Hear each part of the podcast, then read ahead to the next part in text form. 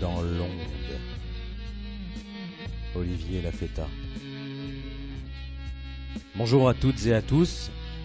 Bienvenue aujourd'hui dans le monde de Jorge Luis Borges.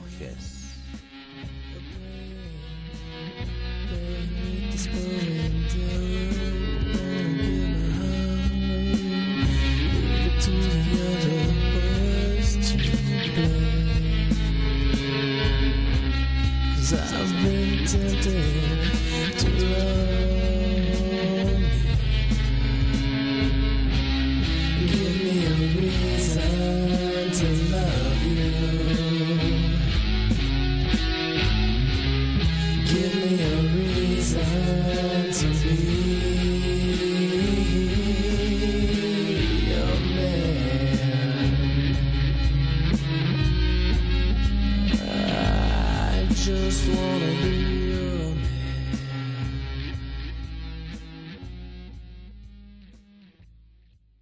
Bonsoir à toutes et à tous.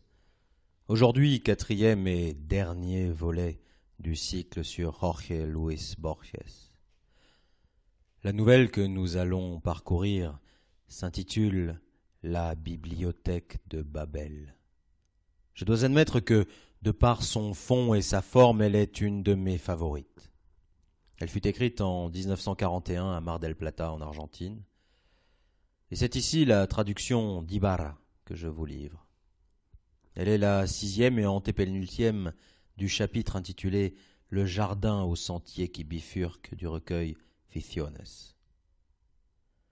La bibliothèque de Babel a inspiré bon nombre d'artistes comme Umberto Eco, qui esquisse la géométrie borgésienne dans la bibliothèque, contenant le fameux livre sur le rire d'Aristote dans Le nom de la rose. Vous verrez néanmoins que la bibliothèque de Babel est tout de même d'un autre ordre, d'une autre dimension. Auditeurs, auditrices, si toutefois vous vous perdiez dans les méandres de la bibliothèque, fermez les yeux et murmurez doucement le prénom d'un être aimé. En cas de réelle perte de repère, vous n'aurez qu'à vous guider à ma voix. Je vous attendrai dans le circuit 1594. Bon voyage.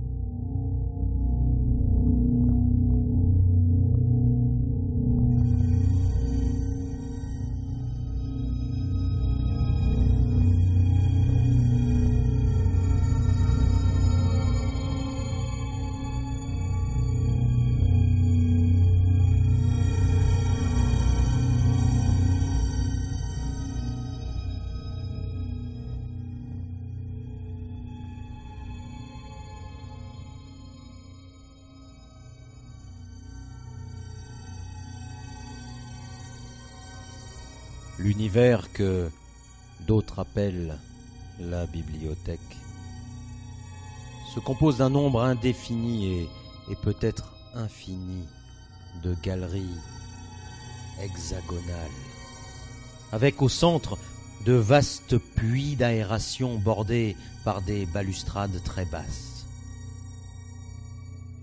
De chacun de ces hexagones, on aperçoit les étages inférieurs et supérieurs interminablement. La distribution des galeries est invariable. Vingt longues étagères à raison de cinq par côté couvrent tous les murs, moins deux. Leur hauteur qui est celle des étages eux-mêmes, ne dépasse guère la taille d'un bibliothécaire normalement constitué. Chacun des pans libres donne sur un couloir étroit, lequel débouche sur une autre galerie, identique à la première et à toutes. À droite et à gauche du couloir, il y a deux cabinets minuscules. L'un permet de dormir debout, l'autre de satisfaire les besoins fécaux. À proximité passe l'escalier en colimaçon qui s'abîme et s'élève à perte de vue. Dans le couloir, il y a une glace qui double fidèlement les apparences. Les hommes en tirent conclusion que la bibliothèque n'est pas infinie. Si elle l'était réellement, à quoi bon cette duplication illusoire? Pour ma part, je préfère rêver que ces surfaces polies sont là pour figurer l'infini et pour le promettre. Des sortes de fruits sphériques appelés lampes assurent l'éclairage. Au nombre de deux par hexagone et et placés transversalement. Ces globes émettent une lumière insuffisante, incessante.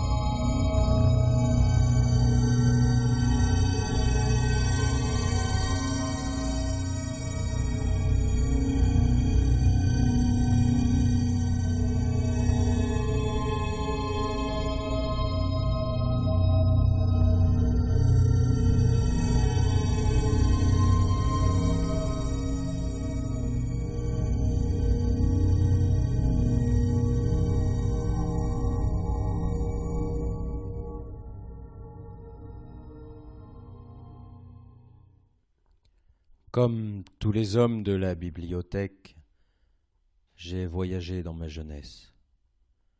C'est d'ailleurs là que j'ai trouvé ce, ce morceau musical de Michael Chocholak, Noctilucent. J'ai effectué des pèlerinages à la recherche d'un livre et peut-être du catalogue des catalogues. Maintenant que mes yeux sont à peine capables de déchiffrer ce que j'écris, je me prépare à mourir, à quelques courtes lieues de l'hexagone où je naquis. Mort, il ne manquera pas de mains pieuses pour me jeter par-dessus la balustrade. Mon tombeau sera l'air insondable. Mon corps s'enfoncera longuement, se corrompra, se dissoudra dans le vent, engendré par la chute, qui est infinie. Car j'affirme que la bibliothèque est interminable. Pour les idéalistes, les salles hexagonales sont une forme nécessaire de l'espace absolu, ou du moins de notre intuition de l'espace. Ils estiment qu'une salle triangulaire ou pentagonale serait inconcevable. Quant aux mystiques, ils prétendent que l'extase leur révèle une chambre circulaire avec un grand livre également circulaire à dos continu qui fait le tour complet des murs. Mais leur témoignage est suspect, leurs paroles obscures. Ce livre cyclique, c'est Dieu. Qu'il me suffise pour le moment de redire la sentence classique. La bibliothèque est une sphère dont le centre véritable est un hexagone quelconque et dont la circonférence est inaccessible. Chacun des murs de chaque hexagone porte cinq étagères. Chaque étagère comprend 32 livres, tous de même format. Chaque livre a 410 pages, chaque page 40 lignes et chaque ligne environ 80 caractères noirs. Il y a aussi des lettres sur le dos de chaque livre. Ces lettres n'indiquent ni ne préfigurent ce que diront les pages. Incohérence qui, je le sais, a parfois paru mystérieuse.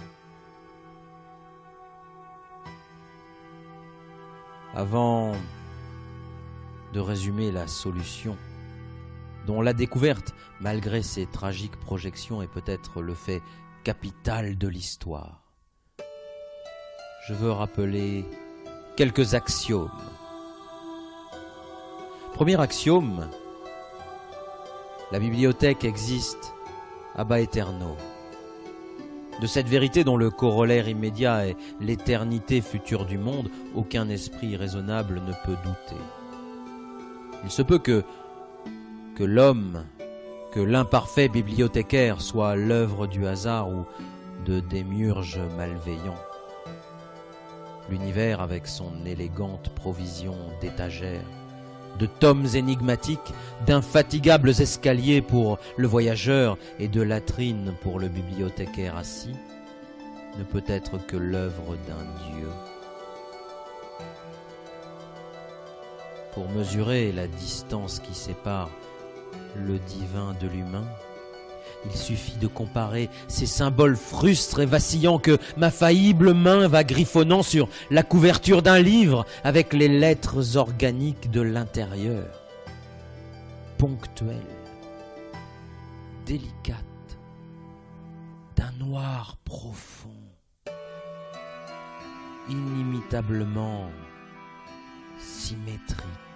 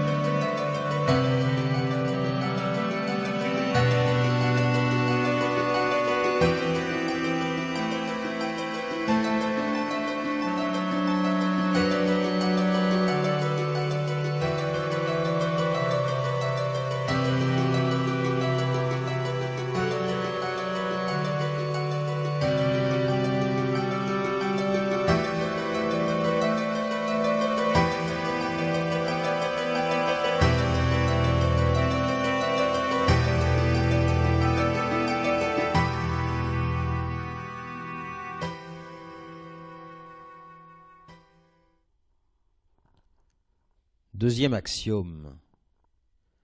Le nombre des symboles orthographiques est 25. Le manuscrit original du présent texte ne contient ni chiffres ni majuscules. La ponctuation a été limitée à la virgule et au point. Ces deux signes, l'espace et les 22 lettres de l'alphabet, sont les 25 symboles suffisants énumérés par l'inconnu. Ce fut cette observation qui permit, il y a quelque 300 ans, de formuler une théorie générale de la bibliothèque et de résoudre de façon satisfaisante le problème que nulle conjecture n'avait pu déchiffrer. La nature informe et chaotique de presque tous les livres.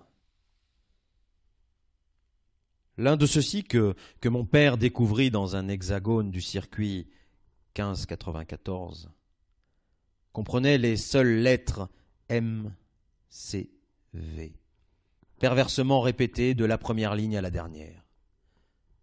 Un autre, très consulté dans ma zone, est un pur labyrinthe de lettres. Mais à l'avant-dernière page, on trouve cette phrase Autant tes pyramides. Il n'est plus permis de l'ignorer. Pour une ligne raisonnable, pour un renseignement exact, il y a des lieux et des lieux de cacophonies insensées, de galimatia et d'incohérences. Je connais un district barbare où les bibliothécaires répudient comme super, superstitieuse et, et vaine l'habitude de chercher au livre un sens quelconque et la comparent à celle d'interroger les rêves ou les lignes chaotiques de la main.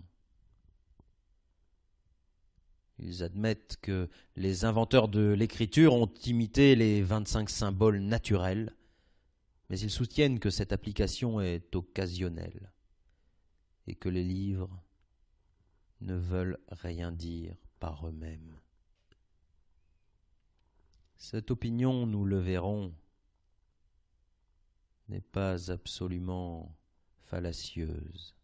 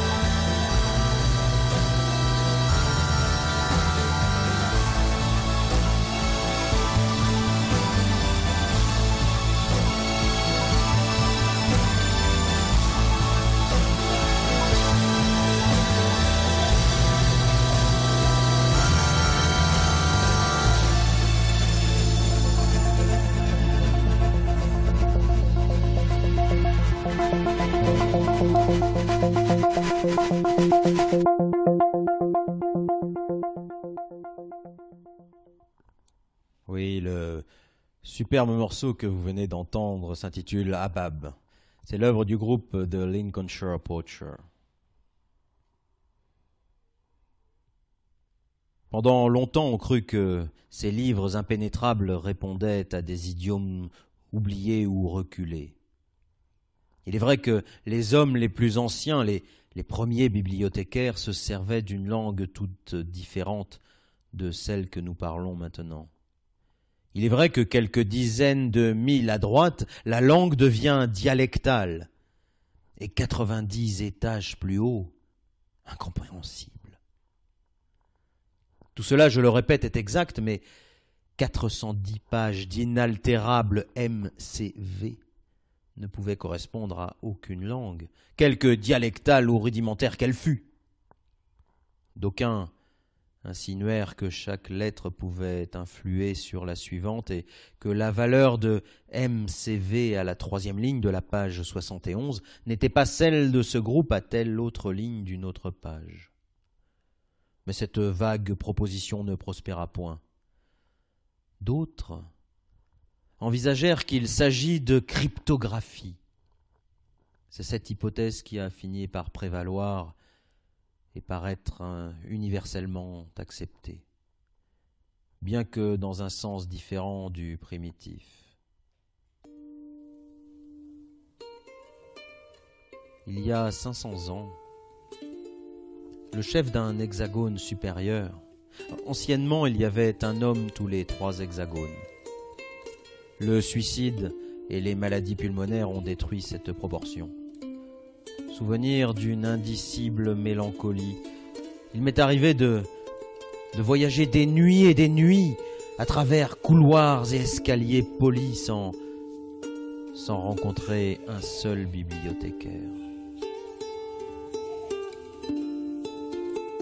Ce chef d'un hexagone mit la main sur un livre aussi confus que les autres, mais, mais qui avait deux pages ou, peu s'en faut, deux lignes homogènes et vraisemblablement lisibles.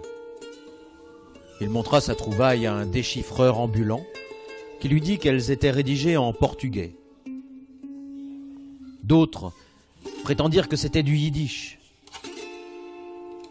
Moins d'un siècle plus tard, l'idiome exact était établi. Il s'agissait d'un dialecte lituanien du guarani, avec des inflexions d'arabe classique. Le contenu fut également déchiffré. C'étaient des notions d'analyse combinatoire, illustrées par des exemples de variables à répétition constante. Ces exemples permirent à un bibliothécaire de génie de découvrir la loi fondamentale de la bibliothèque. Ce penseur observa que tous les livres, quelque divers qu'ils soient, comportent des éléments égaux. L'espace, le point, la virgule, les vingt-deux lettres de l'alphabet. Il fit également état d'un fait que tous les voyageurs ont confirmé. Il n'y a pas dans la vaste bibliothèque deux livres identiques. De ces prémices incontroversables, il déduisit que la bibliothèque est totale et que ces étagères consignent toutes les combinaisons possibles des vingt et quelques symboles orthographiques. Nombre, quoique très vaste, non infini. Les auditeurs qui ont quelques notions d'analyse combinatoire pourront faire le calcul euh, des combinaisons possibles. Pour les autres, croyez-moi sur parole, ce nombre n'est pas infini.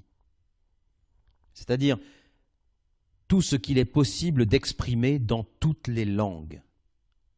Tout.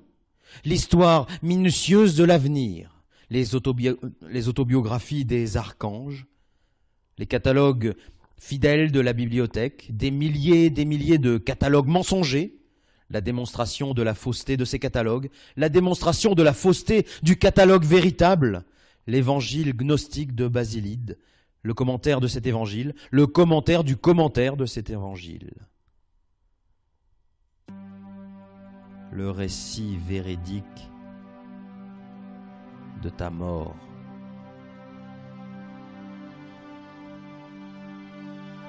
La traduction de chaque livre en toutes les langues, les interpolations de chaque livre dans tous les livres.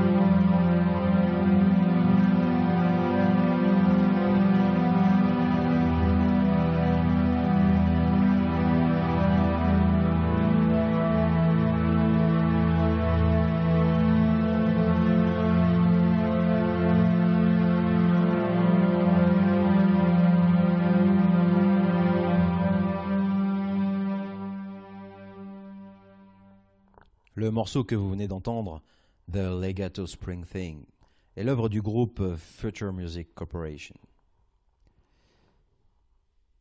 Quand on proclama que la bibliothèque comprenait tous les livres, la première réaction fut un bonheur extravagant. Tous les hommes se sentirent maîtres d'un trésor intact et secret. Il n'y avait pas de problème personnel ou mondial dont l'éloquente solution n'exista quelque part, dans quelque hexagone. L'univers se trouvait justifié. L'univers avait brusquement conquis les dimensions illimitées de l'espérance. En ce temps-là, il fut beaucoup parlé de justification. Livre d'apologie et de prophétie qui justifiait à jamais les, les actes de chaque homme et réservait à son avenir de prodigieux secrets. Des milliers d'impatients abandonnèrent le doux hexagone natal et se ruèrent à l'assaut des escaliers, poussés par l'illusoire dessein de trouver leur justification. Ces pèlerins se disputaient dans les étroits couloirs, proféraient d'obscures malédictions, s'étranglaient entre eux dans les escaliers divins, jetaient au fond des tunnels les livres trompeurs, périssaient précipités par les hommes des régions reculées. D'autres perdirent la raison.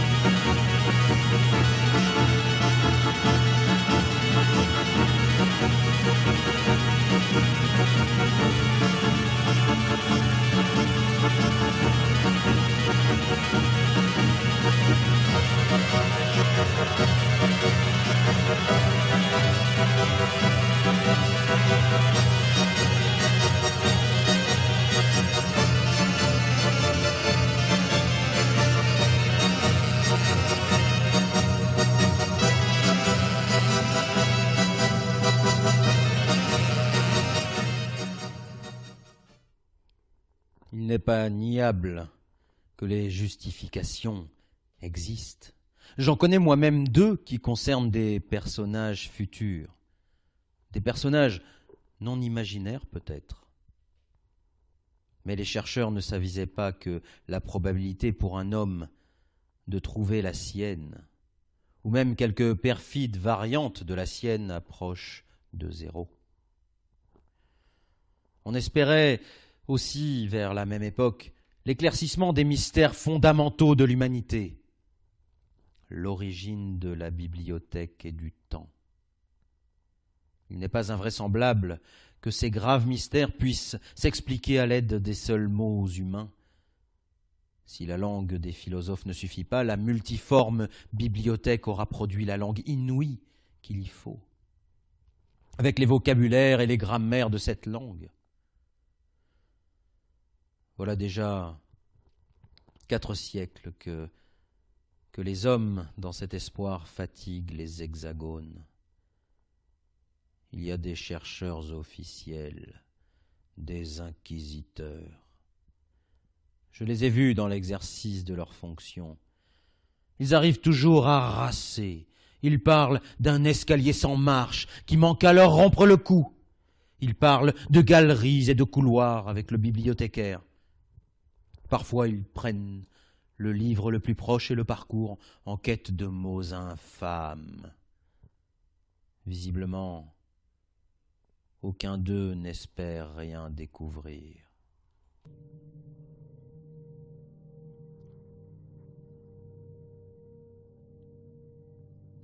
À l'espoir éperdu succéda, comme il est naturel, une dépression excessive. La certitude que quelque étagère de quelque hexa- hexagone enfermerait des livres précieux et que ces livres précieux étaient inaccessibles sembla presque intolérable. Une secte blasphématoire proposa d'interrompre les recherches et de mêler lettres et symboles jusqu'à ce qu'on parvint à reconstruire, moyennant une faveur imprévue du hasard, ces livres canoniques. Les autorités se virent obligées à promulguer des ordres sévères. La secte disparut. Mais dans mon enfance, j'ai vu de vieux hommes qui longuement se cachaient dans les latrines avec de petits disques de métal au fond d'un cornet prohibé et qui faiblement singeaient le divin désordre. D'autres, en revanche, estimèrent que l'essentiel était d'éliminer les œuvres inutiles. Ils envahissaient les hexagones, exhibant des permis quelquefois authentiques, feuilletaient avec ennui un volume et condamnaient des étagères entières. C'est à leur fureur hygiénique, ascétique, que l'on doit la perte insensée de millions de volumes. Leur nom est explicablement exécré, mais, mais ceux qui pleurent sur les trésors anéantis par leur frénésie négligent deux faits notoires. En premier lieu, la bibliothèque est si énorme que toute mutilation d'origine humaine ne saurait être qu'infinitésimale.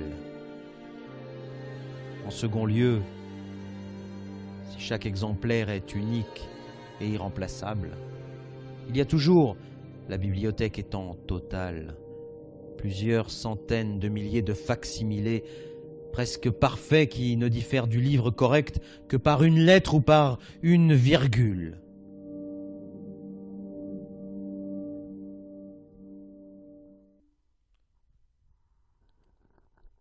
Contre l'opinion générale, je me permets de supposer que les conséquences des déprédations commises par les purificateurs ont été exagérées par l'horreur qu'avait soulevé leur fanatisme. Ils étaient habités par le délire de conquérir les livres chimériques de l'hexagone cramoisi.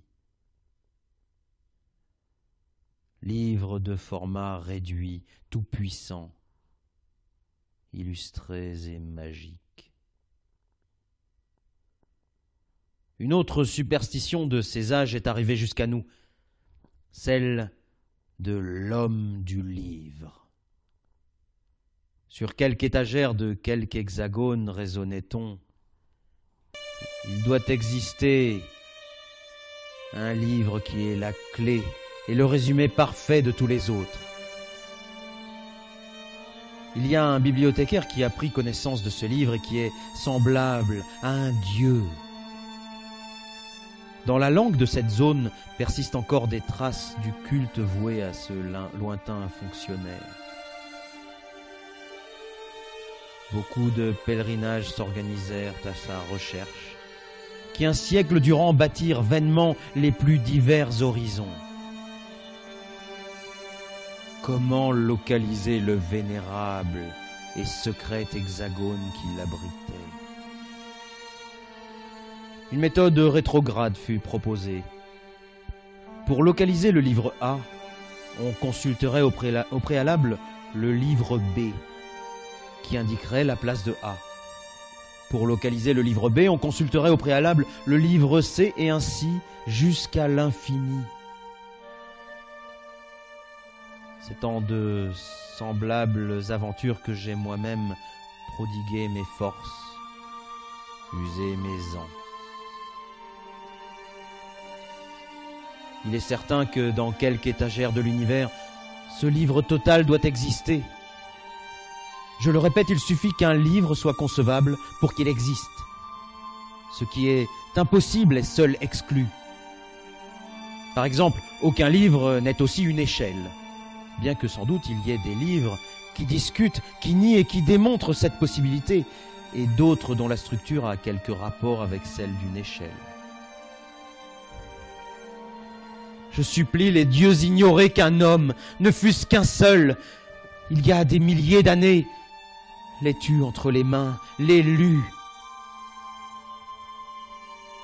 Si l'honneur, la sagesse et la joie ne sont pas pour moi, qu'ils soient pour d'autres. Que le ciel existe, même si ma place est en enfer. Que je sois outragé et anéanti pourvu qu'en un être, en un instant, ton énorme bibliothèque se justifie.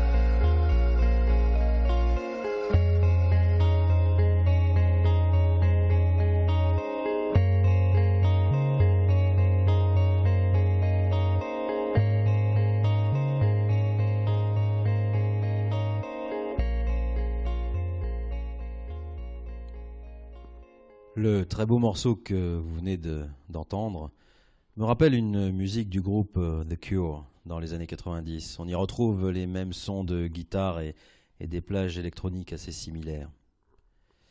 Il s'agit d'un morceau du groupe Cantalou, qui ne signifie pas euh, les habitants du Cantal, mais une variété de melons que l'on trouve dans la région de Rome. Il s'intitule On a Hill Not Far Away. Les impies affirment que le non-sens est la règle dans la bibliothèque et que les passages raisonnables ou seulement de la plus humble cohérence constituent une exception quasi miraculeuse. Ils parlent, je le sais, de cette fiévreuse bibliothèque dont les hasardeux volumes courent le risque incessant de se muer en d'autres et qui affirment, nient et confondent tout comme une divinité délirante. Ces paroles qui non seulement dénoncent le désordre, mais encore l'illustrent, prouvent notoirement un goût détestable et une, igno- une ignorance sans remède. En effet, la bibliothèque comporte toutes les structures verbales, toutes les variations que permettent les 25 symboles orthographiques, mais pointe un seul non-sens absolu. Rien ne sert d'observer que les meilleurs volumes parmi les nombreux hexagones que j'administre ont pour titre Tonnerre coiffé, La crampe de plâtre et Axaxaxasme Ces propositions incohérentes à première vue sont indubitablement susceptibles d'une justification cryptographique ou allégorique. Pareille justification est verbale et ex hypothésie figure d'avance dans la bibliothèque. Je ne puis combiner une série quelconque de caractères, par exemple D, H, C, M, R, L, C, H, T, D, J, que la bibliothèque n'ait déjà prévu, et qui, dans quelqu'une de ces langues secrètes, ne renferme une signification terrible. Personne ne peut articuler une syllabe qui ne soit pleine de tendresse et de terreur, qui ne soit quelque part le nom puissant d'un Dieu. Parler, c'est tomber dans la tautologie. Cet inutile et prolixe épître que j'écris existe déjà dans l'un des trente volumes des cinq étagères, de l'un des innombrables hexagones, et sa réfutation aussi. Un nombre n de langages possibles se sert du même vocabulaire. Dans tel ou tel lexique, le symbole bibliothèque recevra la définition correcte système universel et permanent de galeries hexagonales, mais dans bibliothèque signifiera pain ou pyramide ou toute autre chose, les sept mots de la définition ayant un autre sens. Toi qui me lis, es-tu sûr de comprendre ma langue? L'écriture méthodique me distrait heureusement de la présente condition des hommes. La certitude que tout est écrit nous annule ou fait de nous des fantômes. Je connais des districts où les jeunes gens se prosternent devant les livres et posent sur leurs pages de barbares baisers, sans être capables d'en déchiffrer une seule lettre.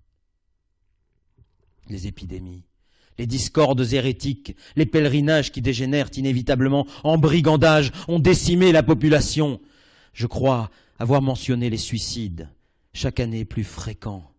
Peut-être suis-je égaré par la vieillesse et la crainte, mais je soupçonne que l'espèce humaine, la seule qui soit, est près de s'éteindre, tandis que la bibliothèque se perpétuera, éclairée, solitaire, infinie parfaitement immobile, armée de volumes précieux, inutiles, incorruptibles, secrète.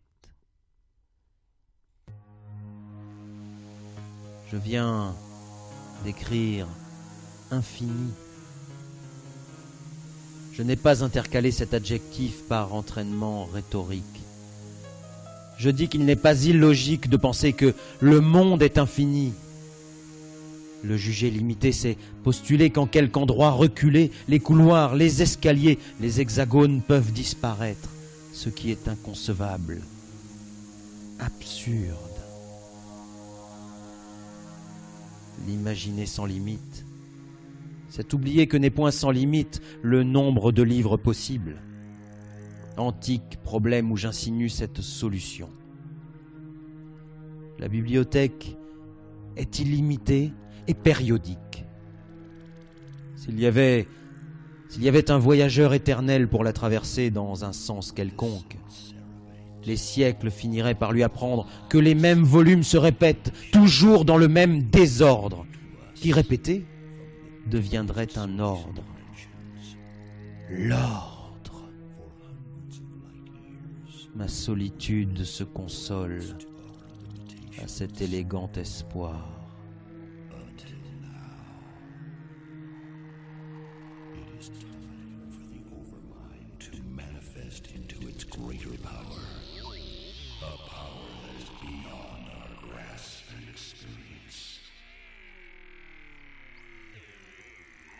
Voilà, nous sommes au terme de cette émission, la bibliothèque de Babel, qui clôt notre cycle d'émissions sur Jorge Luis Borges et son recueil Ficciones.